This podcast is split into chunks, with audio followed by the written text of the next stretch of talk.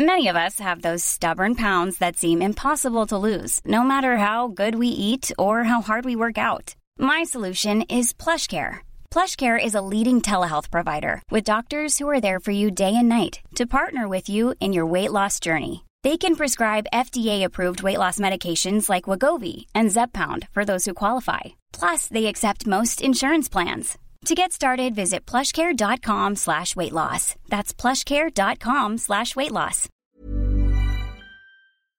Heraldo Radio. El Heraldo Radio presenta Cámara de Origen, un nuevo espacio para enterarnos del trabajo de las legisladoras y legisladores en los Congresos de México. En Cámara de Origen tiene la palabra Carlos Zúñiga Pérez.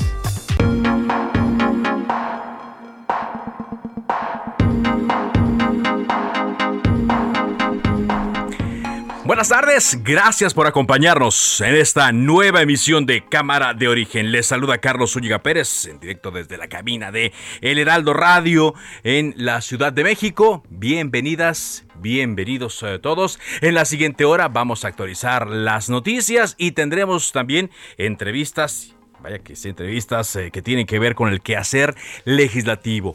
Quédese con nosotros y como todos los días, arrancamos escuchando ¿Cómo va la información a esta hora del día?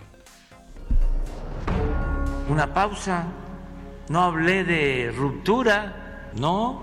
Dije, vamos a serenar la relación, que ya no se está pensando de que se va a saquear a México impunemente.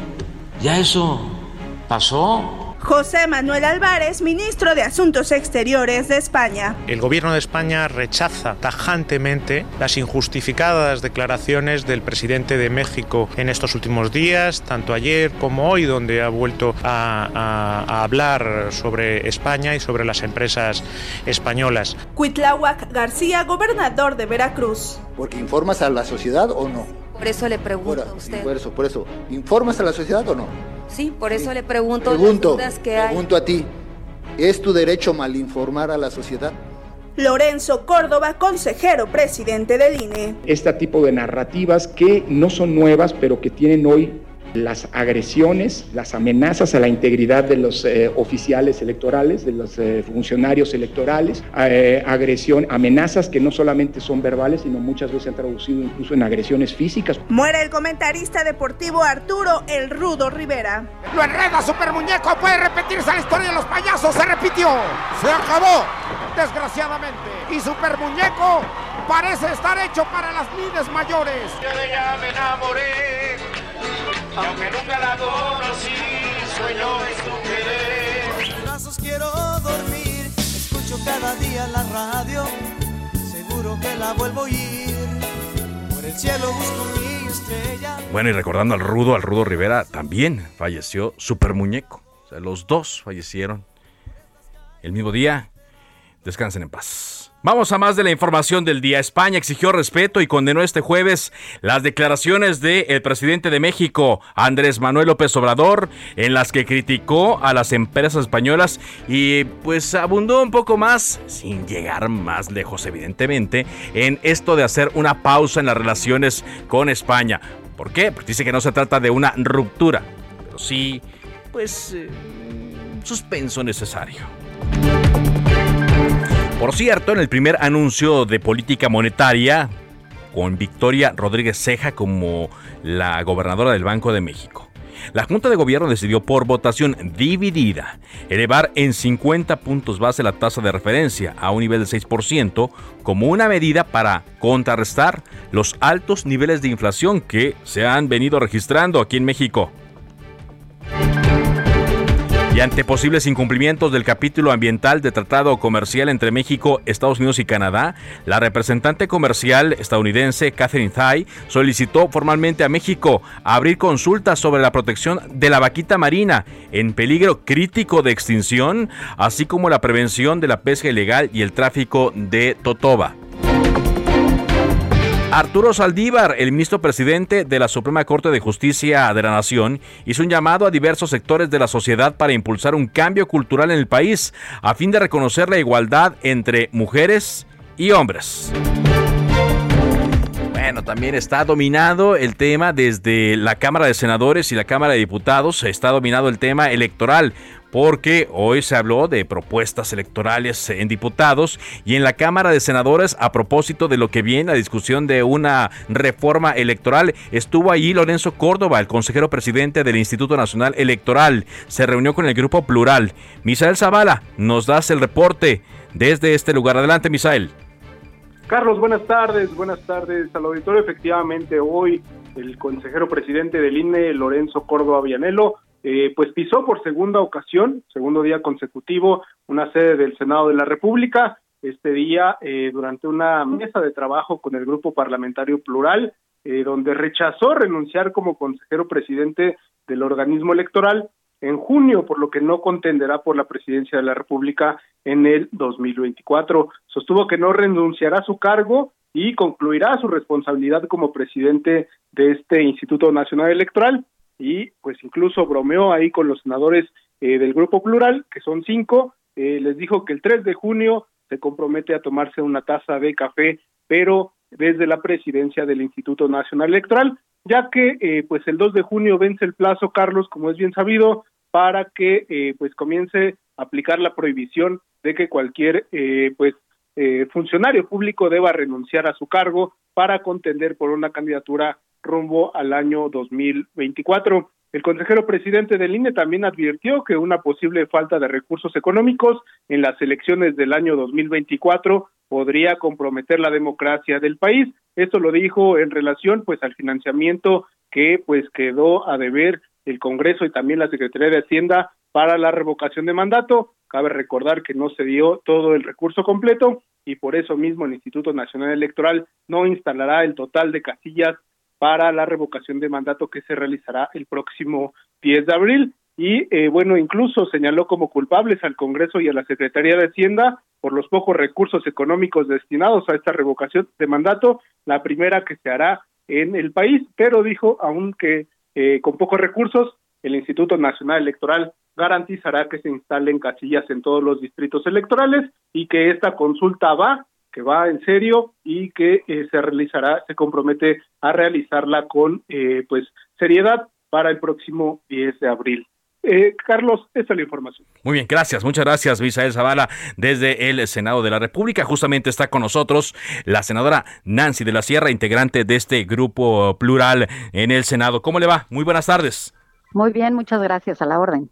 ¿Satisfecha con la información que les proporcionó el consejero presidente del INE. ¿Cómo cataloga, cómo ve esta comparecencia, senadora?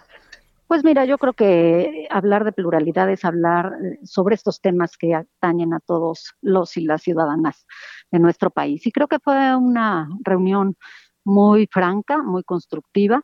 Nosotros eh, teníamos pendiente esta reunión con el consejero presidente, precisamente por lo que ha sucedido, como ya escucharon en la nota, con el tema de recursos de revocación de mandatos, con la posible eh, iniciativa en reforma electoral y, por supuesto, también nuestros planteamientos sobre lo que hemos presentado como grupo plural, en el caso del senador Madero, en el tema de las primarias y en el caso de la senadora León en la segunda vuelta. Entonces, quedamos muy satisfechos, quedamos muy contentos y sobre todo eh, demostramos que todos y todas quienes tenemos un pensamiento plural, pues también somos tomados en cuenta. Eh, en este tenor, ¿qué están pensando ustedes, senadora, para la reforma electoral? planteada originalmente por el presidente Andrés Manuel López Obrador, pero ya grupos parlamentarios están hablando de que van a presentar su iniciativa. Bueno, el PAN tiene, creo que hasta dos, el PRI ya habló que va a presentar la suya, Morena también. ¿Cómo lo ven desde el Grupo Plural del Senado de la República?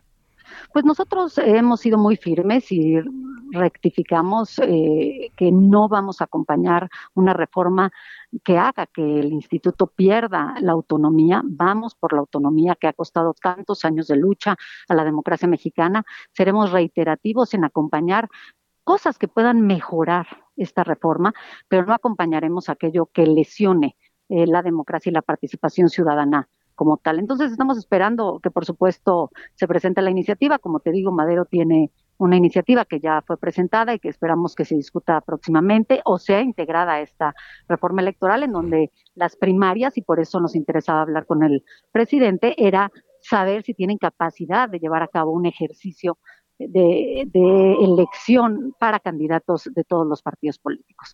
Eh, por supuesto que tendremos que abundar mucho más en ello y tendremos que sentarnos en la mesa y como hemos dicho siempre, si se encuentran nuestras palabras, nuestros pensamientos y nuestras causas integradas a las reformas, podremos acompañar. Si no somos tomados en cuenta, ya saben que no pueden contar con nosotros. No cuentan eh, con ustedes para eh, los votos y también pues para iniciar la, la discusión. Ahora, el, el, consejero presidente llegó eh, pues eh, con críticas desde el nivel presidencial, eh, llega muy, muy atacado por parte del grupo de Morena en todo, ¿no? El partido, el grupo parlamentario en el Congreso. Yo quizá no he visto tanto en el Senado, digo, solo lo que es conocida como el, el ala radical. ¿Cómo ve usted la condición del árbitro después de todo esto que hemos estado escuchando en las últimas semanas?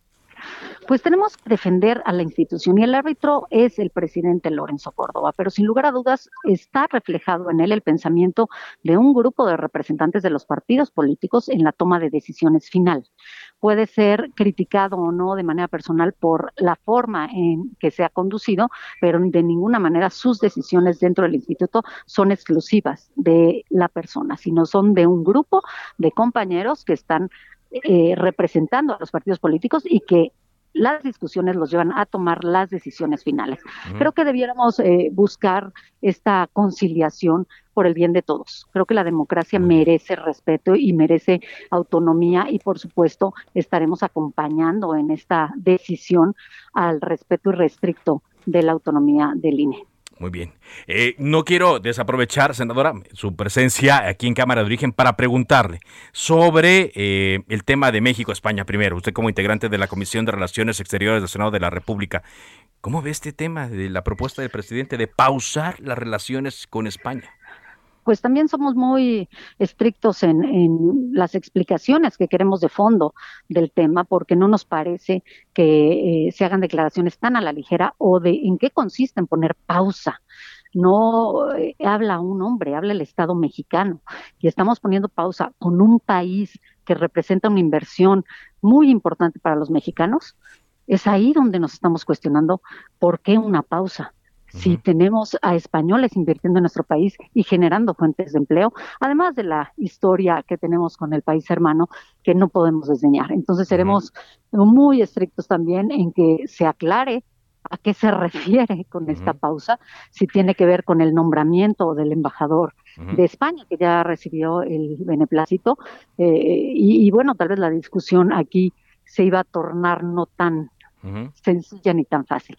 Y tal vez por, ahí hablan de esta pausa, pero nosotros estamos en contra de que se pause la relación con ningún país del mundo en donde tenemos presencia, primero por la relación de amistad que nos ha unido como Estado mexicano y después por la relación económica que tenemos con España. Eh, por cierto, ¿Cómo va el tema de la ratificación de los eh, embajadores? ¿Ya recibieron las propuestas eh, para discutirlas? Todavía no no las hemos recibido y no nos han informado por parte de la Comisión de Relaciones Exteriores que ya estuvieran aquí.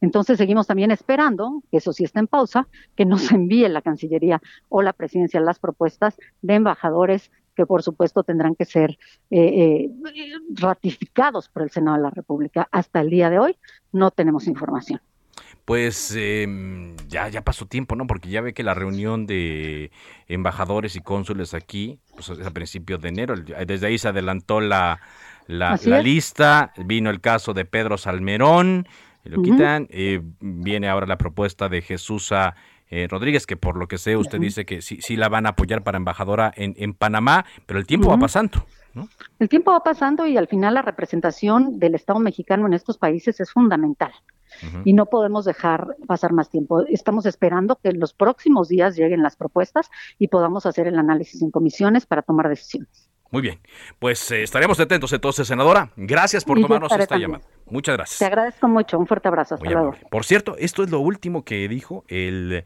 ministro de Relaciones Exteriores de España, que primero se emitió un comunicado eh, en la página de internet oficial, donde pues eh, se manifestaban en contra de la postura del presidente Andrés Manuel López Obrador. Ya después viene una declaración más larga de José Manuel Álvarez, ministro de Relaciones Exteriores de España.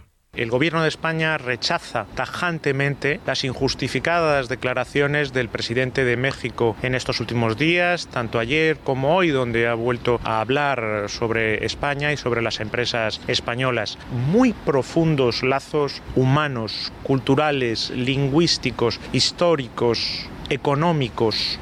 España es el segundo inversor en México y la inversión mexicana en España alcanza ya los 25.000 millones de euros. El gobierno de España y España, y en eso no vamos a cejar, trabajemos por unas excelentes relaciones con México, pero eso sí, basadas en el respeto basadas en el respeto, dice. Entonces, es una respuesta institucional que da y pues eh, por ese mismo eh, tenor eh, ha venido la respuesta del gobierno español. Cuando son las 4.15, saludamos a Ignacio Mier, coordinador del grupo parlamentario de Morena en la Cámara de Diputados. ¿Cómo le va, diputado? Buenas tardes.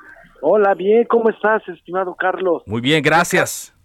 Con el gusto de escucharte, de poder entrar en comunicación con tu auditorio. Igualmente, pues hay, muchos temas. Eh, si le parece, entramos en materia, diputado, eh, la propuesta de reforma electoral de Morena.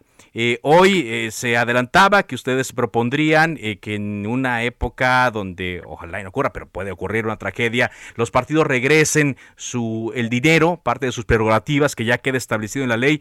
Pero ¿qué más hay? Porque las propuestas de los otros partidos en materia electoral, diputado, hablan de fortalecer al árbitro, de proteger a las instituciones. ¿Qué hay en este sentido de la propuesta de Morena? Bueno, la primera es nosotros tenemos como prioridad presentar una iniciativa, este, seguramente el Ejecutivo hará lo propio, el Gobierno de México, en, en materia político-electoral, una reforma político-electoral necesaria en un país que está consolidando sus procesos democráticos. México es una joven nación, realmente empezó a haber competencia político-electoral después de la elección de 1988 se crea el Instituto Federal Electoral, sufren varias reformas después de la controversia que generó el fraude de la elección del 2006, luego el exceso de el uso de recursos que no se transparentaron en la del 2012, luego la gran legitimidad de la del 2018, luego lo que ustedes descubrieron ahora en los procesos en varios estados de la República y en en ese, en todo este proceso de aprendizaje y de evolucionar democráticamente, nosotros vamos a presentar una una iniciativa de reforma integral, que incluya una revisión profunda de las atribuciones que tiene el Instituto Nacional Electoral y compartimos con algunos grupos parlamentarios reflexionar si debe ser un instituto nacional o debe de ser un instituto federal, porque somos una federación. Sí y los congresos de los estados reclaman pues su soberanía, ¿no? Que ellos puedan organizar sus propios procesos. Actualmente tenemos organismos locales electorales, pero todo lo define el Instituto Nacional. Entonces pasamos de 32, este, ya, les llamaban caciques electorales, a tener 11 que controlan los procesos electorales de todo el país. Ajá. Entonces, ustedes irían por fortalecer los... de la República y más de 2.400 ayuntamientos. Entonces necesita una revisión. ustedes irían por fortalecer los OPLES que le llaman. Sí, sí, fortalecer a la federación. Okay. Y ahora, de momento, en lo que se avanza en todo ese asunto, presentamos efectivamente una iniciativa de reforma. Estamos buscando que se dictamine el día martes, lunes, martes a más tardar y que pueda pasar al pleno, porque Morena tiene un compromiso con los mexicanos. O sea, que, ya, que, ya este próximo lunes se empieza a dictaminar. Esta para, porque Morena es que tenemos, bueno, Morena el partido ah, tiene 500 millones de pesos. Sí. Que le solicitó al INE, esa es la contradicción, que está pidiendo dinero. Le dijo al INE, nosotros nos comprometimos a no gastar el dinero y que eso sirva para apoyar pandemias como ahora. Entonces Morena va a reintegrar el 50%. Le faltan 500 millones de pesos a Morena. Ya tiene el cheque para entregar. Belina dice, no, yo no lo puedo hacer. Entonces dice, tú lo recibes y lo reintegras a la tesorería. La Cámara reintegró eh, cuando llegamos 400 millones de pesos. Sí. Bueno, entonces ahora, pues resulta que Morena quiere regresar el dinero, Sí. pero nadie se lo recibe. Entonces vamos a tener que reformar la ley electoral, hacerle modificaciones también a la ley de presupuesto para que el partido Morena pueda regresar y esos 500 millones de pesos puedan ayudar, en este caso, a la compra de, de vacunas, si así lo decide el gobierno. Pero la idea es regresar el dinero porque sale muy cara las elecciones Muy caro. en México. Ajá. Ah, y ahora, esto sería ya la próxima semana, tan pronto, sí, una sí, iniciativa para de reforma. al Senado Ajá, y que también el Senado encontremos comprensión de los senadores de la coalición ajá. y lo puedan dictaminar rápidamente y el partido pueda regresar ese dinero que es del pueblo de México.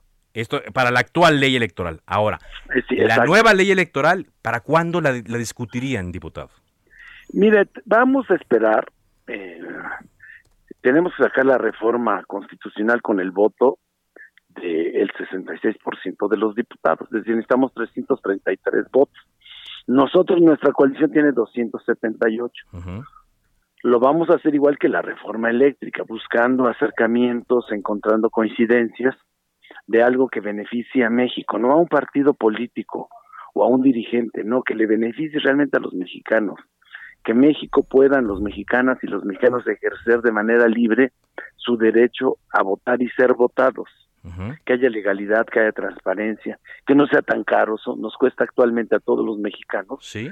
20 mil, y casi 20 mil millones de pesos el INE, con sueldos estratosféricos Sí. y con muchísimas atribuciones que van más allá de lo que la ley le señaló, pero que por omisiones, por lagunas, por lo que tú quieras, Ajá. Este, ha venido sucediendo. Y hay que hacer una revisión. Sí. No puede costarle tan cara que le cueste a la federación 20 mil millones de pesos. Y además, en los estados también estén dando dinero a los soples que no hacen nada. Ok, ok. Ahora, bueno, esto vendrá eh, después eh, de ver De el tema también. logremos Sí, acuerdos. acuerdos. ¿Y de la reforma eléctrica, diputado? ¿Para cuándo? La reforma eléctrica la hemos venido trabajando, hemos hecho foros. Si ustedes hacen una revisión cuando iniciaron los foros hace tres semanas de lo que expresaban los que estaban en contra a lo que dijeron el día de ayer, Sí. nos damos cuenta que el foro ha servido para empezar a despejar mitos que había con relación a la reforma energética y también verdades ocultas en la reforma del 2013 que estaban generándole un quebranto a todos los mexicanos de cerca, nos está generando de cerca de 490 mil millones de pesos al año, que es el equivalente en subsidios, en falta de pagos Sí. de 77 mil. Grandes consumidores son los que consumen más energía y los que menos pagan por la energía, mientras que tú en tu familia, todos los que nos están escuchando, pagan en su recibo entre el 40 y 45% por la transmisión, la distribución y la el respaldo, la capacidad para que podamos prender los focos. Y el otro 50% es el consumo de la energía, pero que llegue a tu casa, que se trae, te cuesta el 50. Si pagas mil pesos, 500 pesos. Y hay tiendas de conveniencia, ya no digo el nombre para no hacer publicidad. Hay tiendas y grandes marcas, bancos, farmacias que tienen 14, 15 refrigeradores, los tienen prendidos todo el día Ajá. y que pagan dos mil pesos de luz. Y a la CFE le pagan 300, 400 pesos por el traslado de la energía a la tienda, se ubique donde se ubique, Sí. en Durango, en Puebla o en la Ciudad de México, en Azcapotzalco, en, en fin. Ajá. Entonces, eso es Eso algo sí, que no ahí- le dijeron a los mexicanos. Ahí, entendemos eh, la postura, eh, pero por ejemplo, y me queda un minuto, digo, lástima que Sí. ya, ya nos queda poco tiempo, pero dice el PRI que en los términos que está actualmente no van a aprobar la propuesta de reforma eléctrica de Andrés Manuel López Obrador. ¿Qué harían con el PRI, diputado? Bueno, los estamos, ya le digo que es de, de paciencia. Nosotros por eso quisimos que el pueblo de México se enterara. Vamos a continuar con los foros. Creo que ya de la negativa que se tenía al principio, ahora ha habido un avance fundamental, incluso de los propios empresarios. Y creo que la todos los que piensen por el bien de México del futuro de México. Estamos proponiendo una reforma que se van a privilegiar las energías limpias, porque también nos engañaron y con eso concluyo. Tenemos 60 hidroeléctricas Sí. Que trabajan de manera mecánica con la caída del agua. Pues en la reforma, y eso no lo sabíamos, dijeron que la- las plantas generadoras con agua, las hidroeléctricas, no es energía limpia, y la dejaron fuera. Y la dejaron fuera de los certificados de energía limpia. Bueno. Y están paradas, pero tienen que estar prendidas por si fallan las otras energías que trabajan con recursos naturales como el sol o el aire. Diputado, se nos va el tiempo, pero le agradezco mucho que nos haya tomado la llamada. invítame, Sí, claro. Carlos, y yo con mucho gusto. Le tomo la palabra. Gracias. Muy amable. Volvemos. Se decreta un receso. Vamos a un corte, pero volvemos a Cámara de Origen con Carlos Zúñiga Pérez. Heraldo Radio. La HCL se comparte, se ve y ahora también se escucha.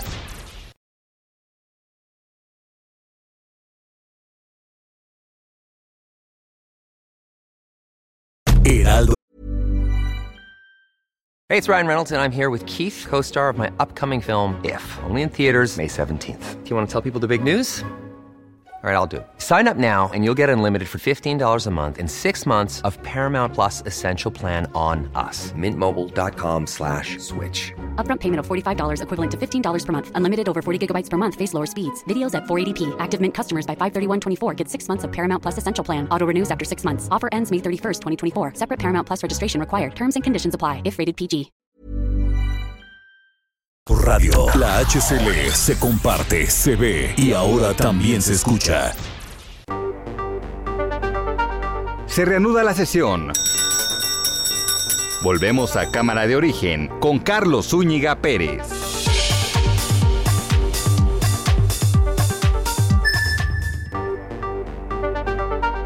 Contacte a Carlos Zúñiga Pérez en Twitter, Facebook e Instagram como arroba carloszup.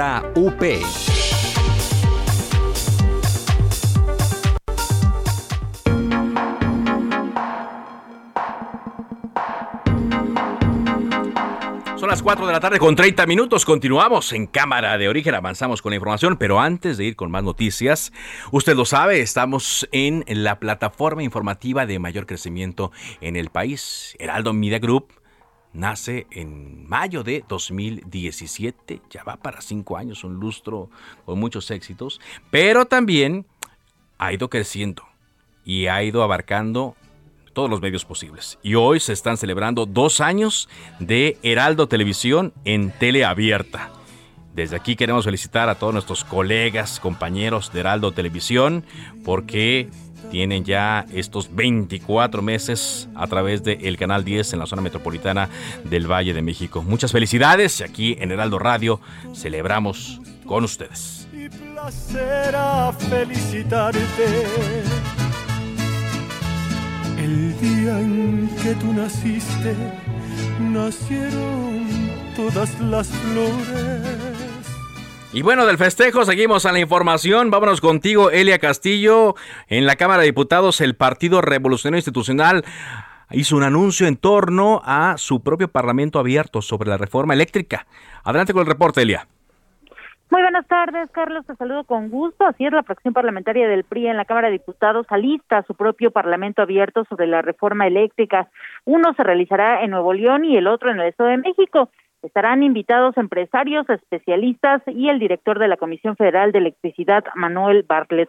Los periodistas advirtieron que nunca aprobarán en sus términos la propuesta del presidente Andrés Manuel López Obrador. Escuchemos cómo lo dijo el diputado Ildefonso Guajardo. Básicamente, eh, la, la definición ah, que ha hecho nuestro coordinador y nuestro presidente de partido es que en los términos en los que está la iniciativa presidencial nunca será votada a favor. Y esos son los mismos términos que está la fracción parlamentaria priista de Nuevo León. Carlos, te comento que este primer foro de Parlamento Abierto organizado por el PRI se realizará en Nuevo León el próximo 16 de febrero. Como ya te comentaba, con la presencia de al menos 40 ponentes a favor y en contra de la propuesta, entre académicos, ambientalistas, empresarios y la sociedad civil, así como el presidente nacional del PRI, Alejandro Moreno. Esto lo detalló el coordinador de los diputados neoleoneses, Andrés Cantú.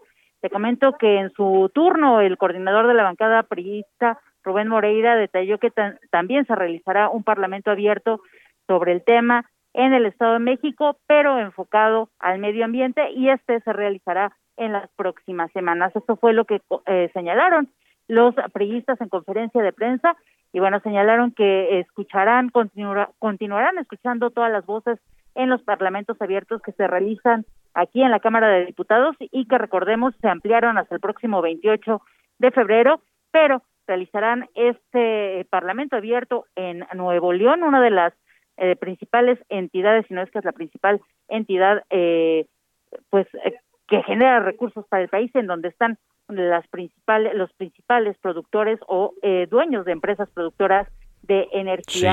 el, diputado y ex, secretario de Economía, el Defonso Guajardo, señaló que es muy importante la opinión de los empresarios neoloneses en esta en esta reforma eléctrica. Comenta por último que estarán eh, invitados los representantes de todas las cámaras industriales, Canacintra, sí. Caincintra, con Canaco, Coparmex, la Asociación de Cámaras de Nuevo León, la Canaco, y bueno, también justamente el eh, el director de la Comisión Federal de Electricidad. Así es, así es. Y bueno, cuando menos ya hay una definición aquí por parte del Partido Revolucionario Institucional, bueno, cuando menos hasta ahora, ¿no? En lo que dijo Rubén eh, Moreira, que dice que, pues en los, y lo dijo más bien Ildefonso Guajardo, dice, en los términos en los que esta iniciativa presidencial se encuentra, nunca será votada a favor, ¿no? Y ya lo dice públicamente, ¿no? Eh, eh, porque luego durante las, las eh, reuniones previas al inicio del periodo ordinario, pues hablaba de que si hacían algunos cambios, pues sí, sí la podían apoyar, si no, etcétera. Ahora dice Ildefonso Guajardo directamente que los términos que se encuentra no la van a apoyar. Cabe destacar, Carlos, que en esta conferencia estuvo presente Rubén Moreira, el coordinador de la fracción parlamentaria del PRI, así que, bueno, pues a silencio hubo, no hubo ninguna, no, no hubo ninguna contradicción con o, algún, eh, sí, algún comentario a lo que dijo el exsecretario de Economía. Bueno, pues ahí está. El silencio también dice muchas cosas en ocasiones. Gracias, Elia. Muy buena tarde. Muy buena tarde. Y a propósito del tema, saludo en la línea telefónica de Cámara de Origen a Jorge Triana, vicecoordinador del Grupo Parlamentario del PAN, vocero de esta bancada. ¿Cómo está, diputado? Buenas tardes. ¿Qué tal, Carlos? Buenas tardes, gusto en saludarte. Igualmente. ¿Cómo ve usted esta propuesta eh, que lanza el PRI de invitar para los foros eh, del Parlamento abierto a empresarios, a que vengan los empresarios de FEMSA, de Walmart y de Bimbo a dar su postura. Mira, ya hemos tenido la presencia en estos días, llevamos, recordemos que pues eh, ya llevamos 19 días de Parlamento abierto, ya tenemos la presencia de varios empresarios, hubo representantes de FEMSA, de hecho, quizá de, de las otras empresas no, eh, y ya me parece muy bien porque pues han sido empresas que son satanizadas, empresas que han sido eh, golpeadas o estigmatizadas incluso desde Palacio Nacional y pues vienen aquí a presentar su, su, su, versión de los hechos, por así decirlo. A mí me pareció muy ilustrativo escuchar cuál es la gestión de Grupo FEMSA después de pues, eh, eh, todo el golpeteo que recibió por parte del presidente de la República y los suyos durante las conferencias matutinas a propósito de lo que lo que pagan de luz los Oxos, ¿no? Entonces, bueno, van, van a ser foros muy interesantes seguramente. Eh, ¿Estarían en condiciones de que lo que ahí digan se tome en cuenta? ¿O cree usted que irían a que los lincharan los de Morena? ¿Cómo? No, no, no, mira, a ver, eh, eh, la verdad es que se han guardado las formas hasta el momento. Eh, los foros tienen un formato muy establecido, muy protocolario, donde hay tres invitados que están, que se manifiestan a favor de la reforma y tres que hablan en contra. lamentablemente el 100% de los que han hablado a favor son burócratas del gobierno, son funcionarios del gobierno. Y del otro lado hay empresarios, ambientalistas, académicos, científicos, etcétera. Entonces, bueno, ese ha sido el formato, se ha respetado. Eh, eh, por supuesto que, que, que, hay diferencias de opiniones, pero hasta ahora lo que yo he podido percibir es que se ha guardado un ambiente de cordialidad.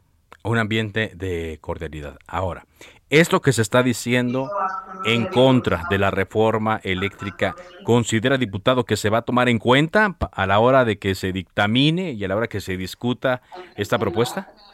Mira, qué bueno que preguntas eso. Lamentablemente estos foros eh, no tienen un carácter de vinculante. Es decir, los presidentes de las comisiones que van a dictaminar, que son los presidentes de, la Comisión de Energía y de Puntos Constitucionales, no están obligados legalmente a basarse eh, eh, en, la, en la información que arrojen las conclusiones de estos foros para poder elaborar su dictamen. Entonces, bueno, se convierte esto en una suerte de llamado a misa. Hasta el momento creo que ha sido contundente que se han exhibido todas las grietas que tiene esta reforma, las fallas, el desastre económico al que nos llevaría, eh, el incremento eh, inevitable en el, precio final del recibo de la luz para la gente y, lamentablemente pues eh, desde Palacio Nacional se da la orden que no se mueva ni una coma y se hace mutis y se hace oídos soros ante todo lo que dicen los foros. Entonces mientras no tengan efectos vinculatorios son meramente referenciales y los presidentes de estas comisiones que son de Morena harán su dictamen seguramente como se los digan desde Palacio Nacional. Ahora, ya habíamos platicado de la intención de fechas, pero ahora ya estamos hablando de dos o los grupos parlamentarios más importantes representados eh, en la Cámara de Diputados están hablando ya también de la reforma electoral. ¿no? Ya Morena nos decía que eh, va a presentar su iniciativa para que se reforme la actual ley, primero para que puedan regresar dinero, dice, y luego vendría la discusión de la reforma electoral integral. Eh, ¿Cómo ve usted estos tiempos o cómo se están traslapando los tiempos, diputado, para discutir estas dos reformas de las que se ha hablado mucho? Sí, nosotros prevemos que el presidente de la República eh, pues eh, nos haga llegar su propuesta de reforma político-electoral en este mismo periodo ordinario de sesiones. Eh, así lo ha manifestado. Él tiene tres prioridades legislativas, la reforma eléctrica, la de la Guardia Nacional y esta última, eh, es su prioridad además, que es la, que es la eh, político-electoral. Eh, por eso es que nosotros en, en, el Partido Acción Nacional ya presentamos nuestra propia propuesta de reforma electoral. La presentamos desde la semana pasada en las oficinas del INE, de hecho. Estamos esperando qué es lo que presentan otros grupos parlamentarios, seguramente se habrá un trabajo eh, fino, pero bueno, pues eh, eh, se nos van a juntar los dos temas, ni modo, vamos a tener que trabajar a marchas forzadas porque seguramente será una reforma constitucional. ¿En este periodo, diputado, sería? Lo, lo preveemos en este periodo. Hay, hay, también quien ha hablado, me decía, me decía incluso Sergio Gutiérrez Luna que hasta podrían pensar un extraordinario. Pudiera ser, mira, a ver, eh, eh, son, son dos momentos diferentes. Uh -huh. Primero es el momento en el que manda el presidente la iniciativa, sí. prevemos que sea en este periodo ordinario de sesiones. Uh -huh. Y otro es el momento en el que se dictamina y se vota, que pudiera ser un periodo extraordinario, no lo descartamos, habrá que negociar esa parte, pero, pero nosotros queremos que, que, los, que, que los tiempos ya, ya están muy apretados. Ahora, no sé si escuchó lo que alcanzaba, eh, alcanzó a escuchar lo que decía yo antes de que usted entrara, que el PRI señala, ya directamente, ¿no? Yo, yo, esperaría que esta declaración de Ildefonso Guajardo el día de hoy ya sea definitiva, que en los términos en los que está actualmente la reforma eléctrica, el PRI no la va a apoyar. Sí, y nosotros hemos dicho lo mismo desde, desde el principio, eh, y, y es que no hay necesidad de que se reformen artículos de la Constitución para resolver problemas muy concretos que se tienen quizá, que sean muy, muy atendibles, de abusos de particulares y del uso de los particulares, quizá de la infraestructura de la Comisión Federal de Electricidad. Eso se arregla con reglamentación o con reformas a leyes secundarias. Entonces, yo creo que no hay manera en que pase una reforma de carácter constitucional, es lo que está diciendo el diputado Ildefonso Guajardo. Yo coincido, y bueno, pues eh, eh, yo insisto, lo, los números no, no fallan, el oficialismo, Morena, el PT, el Verde necesitan robarnos, por así decirlo, 55 diputados, 55 votos a la oposición para sacar su reforma y no los tienen. Y, y, y, y bueno, pues ya, ya lo está dejando ver el diputado Guajardo. Ya lo está dejando ver, sí, así es. Ahora, lo que sí vemos es que en los términos de, de políticos actualmente de comunicación política pues se sigue atacando eh, al árbitro electoral todo porque fue primero a, su reunión de, a la reunión de la bancada diputado a la plenaria. Sí sí mira pero como fue a la reunión de la bancada el, consejero presidente ha dicho que él hubiera acudido a todas las reuniones donde lo hubieran invitado de cualquier partido y hemos visto fotografías de él donde se reúne con el presidente nacional de Morena Mario Delgado y lo hemos visto esta misma semana reunido con senadores de todos los partidos políticos y con la secretaria general de Morena también. Y bueno, me parece que él está obligado a atender el llamado de todos los partidos porque eh, de eso se trata la democracia, de diálogo. Ese es un pretexto más para golpear al árbitro, como tú bien mencionas. Hay una campaña de linchamiento en contra del INE, eh, en este momento en la Cámara de Diputados, me encuentro aquí, acaban de solicitar juicio político, una, una serie de denuestas en contra de Lorenzo Córdoba, y bueno, sabemos que el odio del presidente hacia el, árbitro electoral, bueno, pues está permeando en los suyos y esto nos parece peligroso. Por eso es que nuestra propuesta de reforma electoral estamos planteando un blindaje al órgano electoral para que las elecciones sean más transparentes, más equitativas y no haya tentaciones autoritarias. Bueno, pues sí, se antoja entonces un periodo eh, interesante donde primero debe haber acuerdos para ver cuándo se comienzan a discutir estas reformas y si hay este acuerdo, pues ya ver estas posturas tan encontradas, diputado. Hay, hay, posturas encontradas. Mira, en el caso de la reforma eléctrica yo veo irreconciliables muchos puntos que hacen que eh, eh, no haya condiciones para que haya una reforma constitucional y si se hacen leyes secundarias, pues no, no va a ser del interés del presidente, estoy seguro de eso. Pero la reforma electoral creo que dejando de lado el odio del presidente al INE, sí podemos hacer eh, eh, pues mucho más eficiente nuestro sistema electoral, con unas elecciones más baratas, más cercanas a la gente. Creo que hay puntos de coincidencia donde se puede avanzar y pues ya dependerá. Nosotros estamos dispuestos a dialogar, pero pues lamentablemente hay una mayoría eh, completamente obtusa que, que, que a veces se niega al diálogo. Muy bien, diputado. Pues entonces, atentos. ¿Podríamos esperar definiciones ya en los siguientes días, en las siguientes semanas? Seguramente sí. Nosotros eh, tenemos previsto que antes de que empiece el mes de mayo tengamos ya radicada en la Cámara de Diputados la reforma político-electoral y la estaremos analizando. Muy bien, pues le agradecemos mucho que nos haya tomado esta llamada. Gracias a ti, Carlos. Muy amable. Es Jorge Triana, diputado del PAN, vicecoordinador del grupo parlamentario y vocero de esta bancada. Pues aquí ya tiene usted visiones en torno al tema, la visión de Morena, la visión del Partido Acción Nacional y eh, pues estaremos consultando también a otras bancadas porque le digo, lo primero será que se pongan de acuerdo. Ya los eh, foros están avanzando, se habla ¿no? de que se alargarán, de que tendrán incluso otras sedes como Nuevo León, de que se van a invitar empresarios, ya también Rubén Moreira en plaza que la española Iberdrola acuda a los foros a, a defenderse, a dar su postura, pero pues estos tienen que finalizar en algún momento, no se podrán alargar definitivamente, mientras vemos que en la misma pista los grupos parlamentarios están preparando sus iniciativas de reforma electoral que también hará que salgan chispas. Por lo tanto, pues tiene que haber primero un acuerdo para ver cuándo se comienza a discutir y ya cuando se discutan, pues vendrán las madres de todas las batallas, creemos nosotros, porque en materia legislativa cada cual estará defendiendo lo suyo y no se piensan mover de este tema.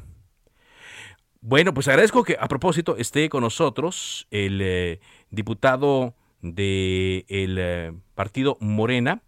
Hamlet, ¿está con nosotros? Sí, buenas tardes. ¿Cómo le va, diputado? ¿Cómo está? Todo muy bien. ¿Tú qué tal? Un saludo para todo el auditorio. Muy bien, muchas gracias. Para que, para que nos actualice la información, eh, diputado, que nos adelantaba ya un poco su coordinador eh, parlamentario, el, el, diputado Nacho Mier, sobre esta propuesta de reforma electoral, pero a la actual ley que se está eh, pues ya casi casi dándole la, salida, pero hay una eh, intención de reformarle para devolver dinero que los partidos eh, tengan, en este caso dicen que Morena pues no lo necesita, para enfrentar emergencias. ¿Qué hay de esto, diputado Javier García? Mira, Carlos, la verdad es que dentro de Morena tenemos un compromiso con el pueblo de México y lo hicimos patente a través de nuestro presidente nacional, Mario Delgado, cuando informó en el anterior ejercicio, en el 2021, que a pesar de ser un año electoral en el que se disputaban 15 gubernaturas, íbamos a regresar el 50% de nuestros recursos para la compra de vacunas en medio de esta pandemia que estamos viviendo desde hace dos años. Y tuvimos una férrea oposición por parte del el Consejo General del INE, incluso en contra de sus propios precedentes, porque en la elección presidencial del 2018 una candidata independiente pudo obtener la autorización del instituto para devolver dos millones. Sin embargo, bueno, pues los consejeros Lorenzo Córdoba y Ciro Murayama decidieron bloquear la devolución de estos recursos en medio de la cuarta ola de la pandemia. Y entonces de manera muy rápida pues reaccionamos dentro de la bancada de, de Morena. Y si te cierran la puerta, pues busca la ventana, ¿no? Y es prácticamente lo que hicimos con una iniciativa extraordinaria que está suscrita por el presidente del Congreso, por eh, el diputado Sergio Gutiérrez Luna, y por nuestro coordinador parlamentario, Ignacio Mier Velasco, a la cual pues muchas y muchos legisladores nos adherimos con posterioridad. A mí me toca estar en la Comisión para la Reforma Político Electoral. La Junta de Coordinación y la Mesa Directiva decidieron que seremos nosotros los que dictaminaremos esta reforma.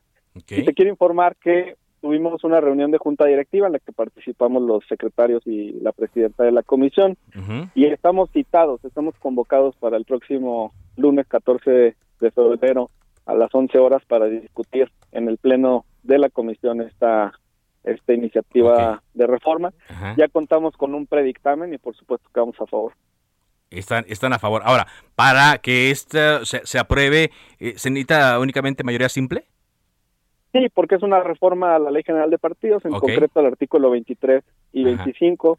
Son dos disposiciones. la del 23, la del 23 es precisamente para permitir que los partidos políticos puedan renunciar, esa es la opción A, o en su caso devolver en cualquier tiempo y esta es para aclararle el criterio a Lorenzo Córdoba y a Ciro Murayama en cualquier tiempo, su financiamiento para actividades ordinarias permanentes, ¿no?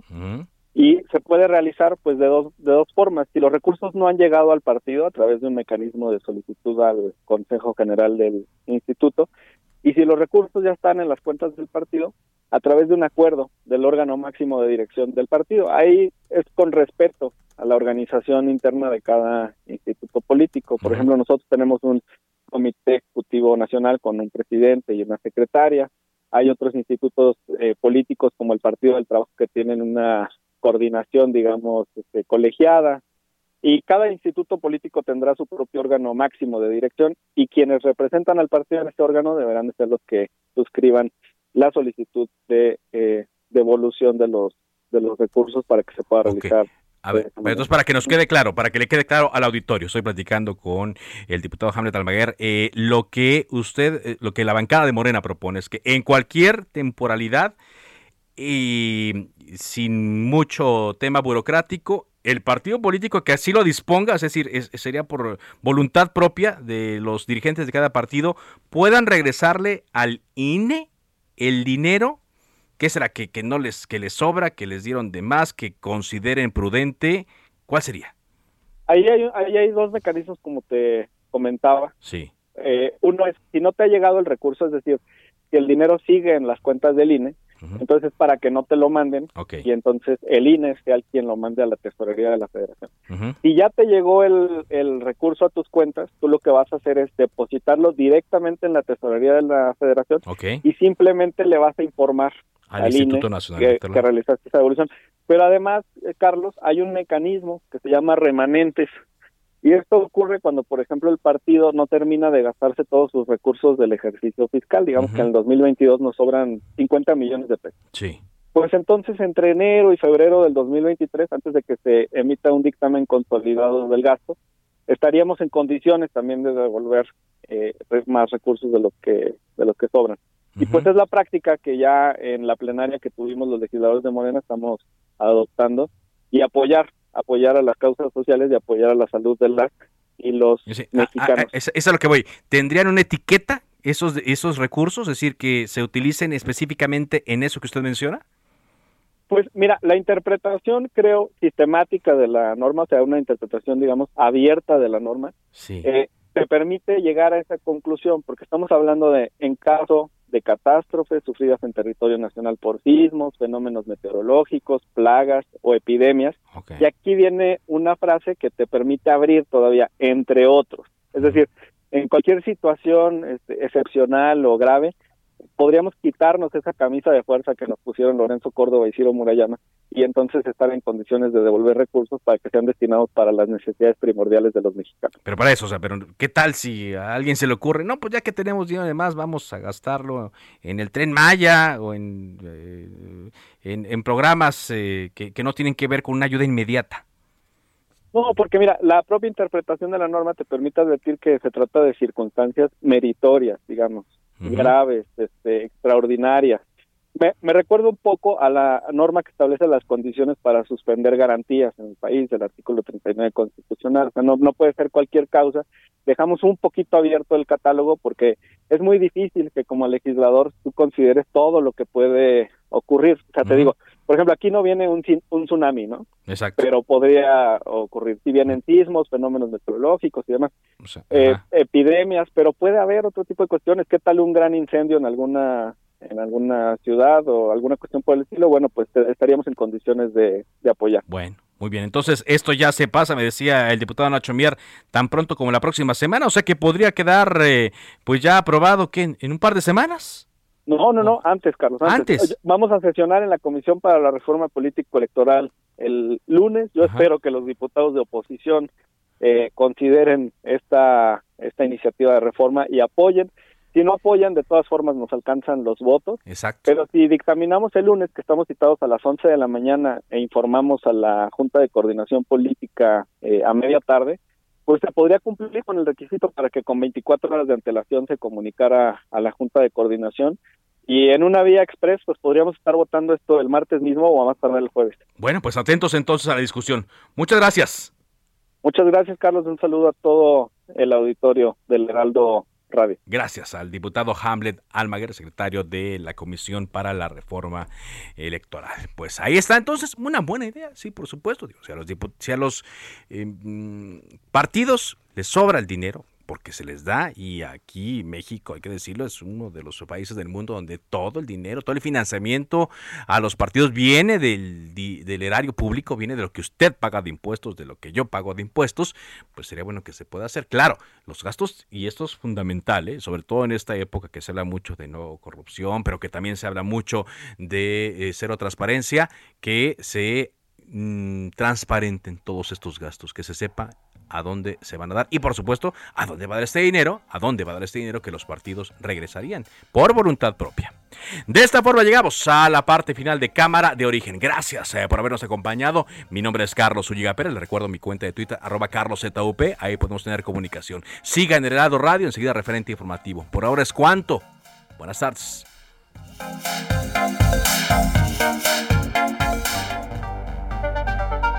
Se cita para el próximo programa. Cámara de origen, a la misma hora, por las frecuencias de El Heraldo Radio. Se levanta la sesión. Heraldo Radio 98.5 FM, una estación de Heraldo Media Group, transmitiendo desde Avenida Insurgente Sur 1271, Torre Carrachi, con 100.000 watts de potencia radiada. Even on a budget, quality is non-negotiable. That's why Quince is the place to score high-end essentials at 50 to 80% less than similar brands. Get your hands on buttery soft cashmere sweaters from just 60 bucks, Italian leather jackets, and so much more. And the best part about Quince, they exclusively partner with factories committed to safe, ethical, and responsible manufacturing. Elevate your style without the elevated price tag with Quince. Go to quince.com slash upgrade for free shipping and 365-day returns.